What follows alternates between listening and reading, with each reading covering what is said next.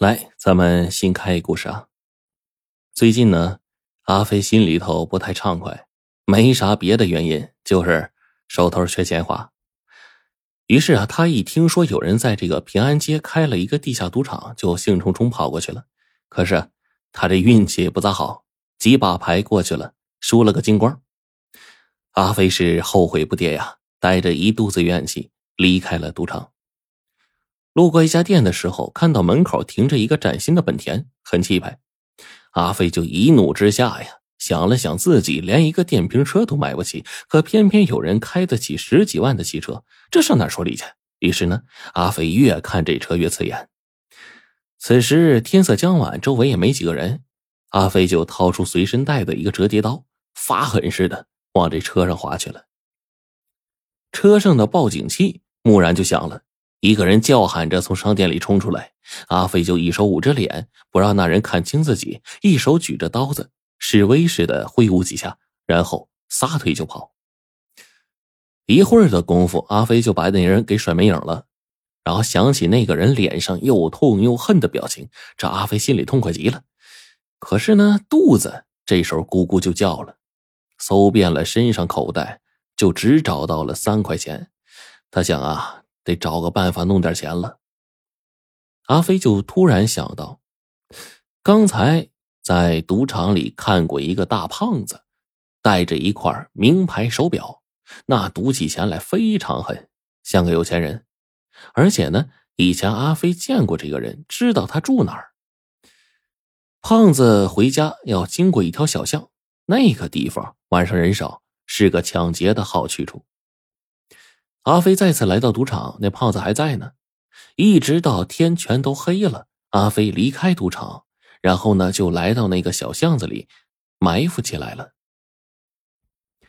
也不知道过了多久，本来昏暗的灯光突然闪了几下，然后彻底灭了，周围一下子陷入到绝对的黑暗当中。阿飞愣了一下。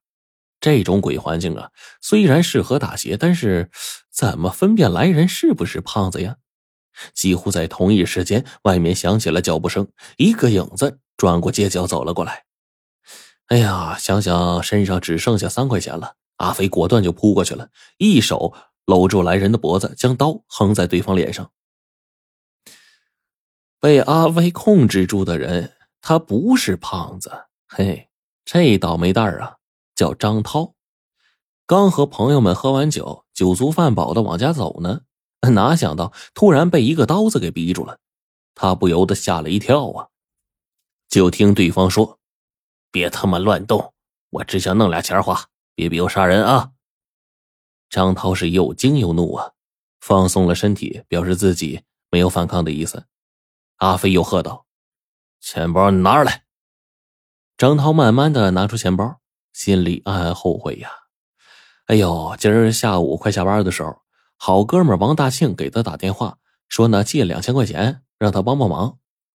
张涛因为晚上有个酒局，就对王大庆说：“说喝完酒再给他。”所以啊，现在这包里还有两千块钱呢，这钱可不少啊！要是被抢了，那可心疼的要死啊！刚从饭店里出来，张涛已经打电话通知王大庆。要是他恰巧现在过来呢，撞上这个劫匪，也许自己还能保住这些钱。正当他琢磨着时候，这阿飞一把抢过了钱包。还有什么值钱东西？项链、戒指都拿出来！张涛恨声说：“没有。”阿飞在他脖子上和手上摸了一遍，确定他说的是真话，这才挪开了刀子，慢慢松开他的脖子，说：“手一百个数再动，否则……”别怪我，张涛早就憋了一肚子气了，哪肯听话呀？阿飞刚松开他脖子，他猛地转身就扑了过来。这阿飞身手倒也敏捷，猝不及防之下竟然躲过去了，然后撒腿就狂奔。而张涛的酒劲儿还没过去呢，身子不听使唤，再加上脚底下踩到一块砖头，差点就摔倒了。那就这一眨眼的功夫，阿飞已经跑远了。张涛心里大恨呐，顺手捡起一块砖头，冲着前面就砸出去了。只听扑通一声，好像有人摔倒了。但是呢，阿飞奔跑的声音竟然还越来越远。就在这个时候，街边的灯忽然闪了两下之后大放光明，张涛赶紧上前去，就看一人倒地上了，已经昏过去了。再仔细一看，哎呀呵！张涛险些叫出来，这竟然是跟他住同一栋楼的住户大胖。大胖啊，就是阿飞在赌场盯上的那胖子。哎，赌完钱之后，心满意足的大道回府，没想到摸着黑，刚转过街角。一板砖就干过来了，这一板砖呢是张涛含恨而发，势大力沉，大胖就觉得脑袋一疼，哼也不哼一声，别昏过去了。大胖这个身体啊，其实是很虚的，上两层楼他都喘，这身体也干不了打劫的勾当。张涛立刻明白了，自己误伤别人了。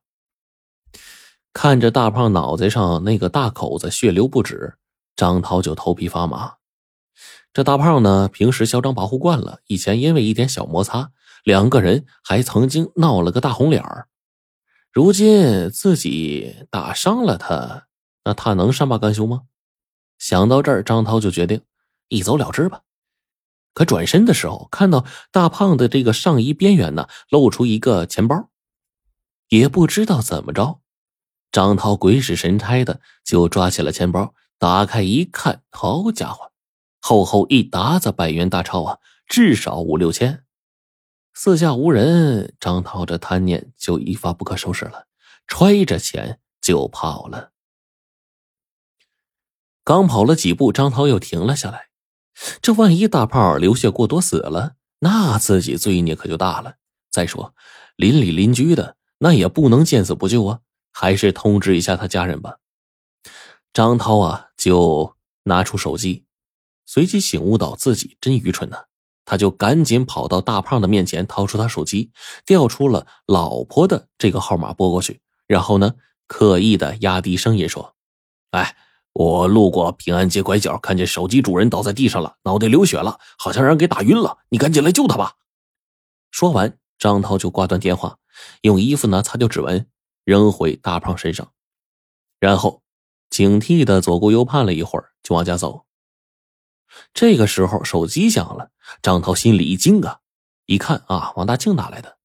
王大庆就说临时有事儿来不了了，明天再过来取钱。张涛刚经历了惊心动魄和善恶的抉择，心情正跌宕起伏着呢，巴不得他不来，很痛快的就说：“哎，好好，明天再说啊。”回到家，张峰慢慢平静下来，打算呢请假两天，啊，关掉手机出去避避风头，以防万一。张涛就很庆幸自己什么钱包啊、什么卡呀、证啊，什么都没有。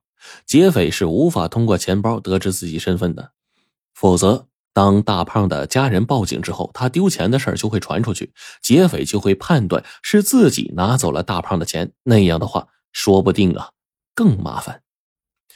但是张涛可忘了，他钱包里有一个话费的缴费单，只不过不是他的，谁的？王大庆的。半年前，王大庆开着车去省城，路上手机被提示说即将欠费停机，然后赶紧趁着这功夫打电话给张涛，让他帮忙交一百块钱。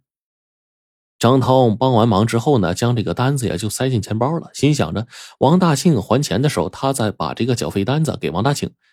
可谁想到，王大庆转头就把这事儿给忘了，一直也没给他钱，这张缴费单子就被挤到了。钱包最底下，不见天日。张涛还以为这单子丢了呢。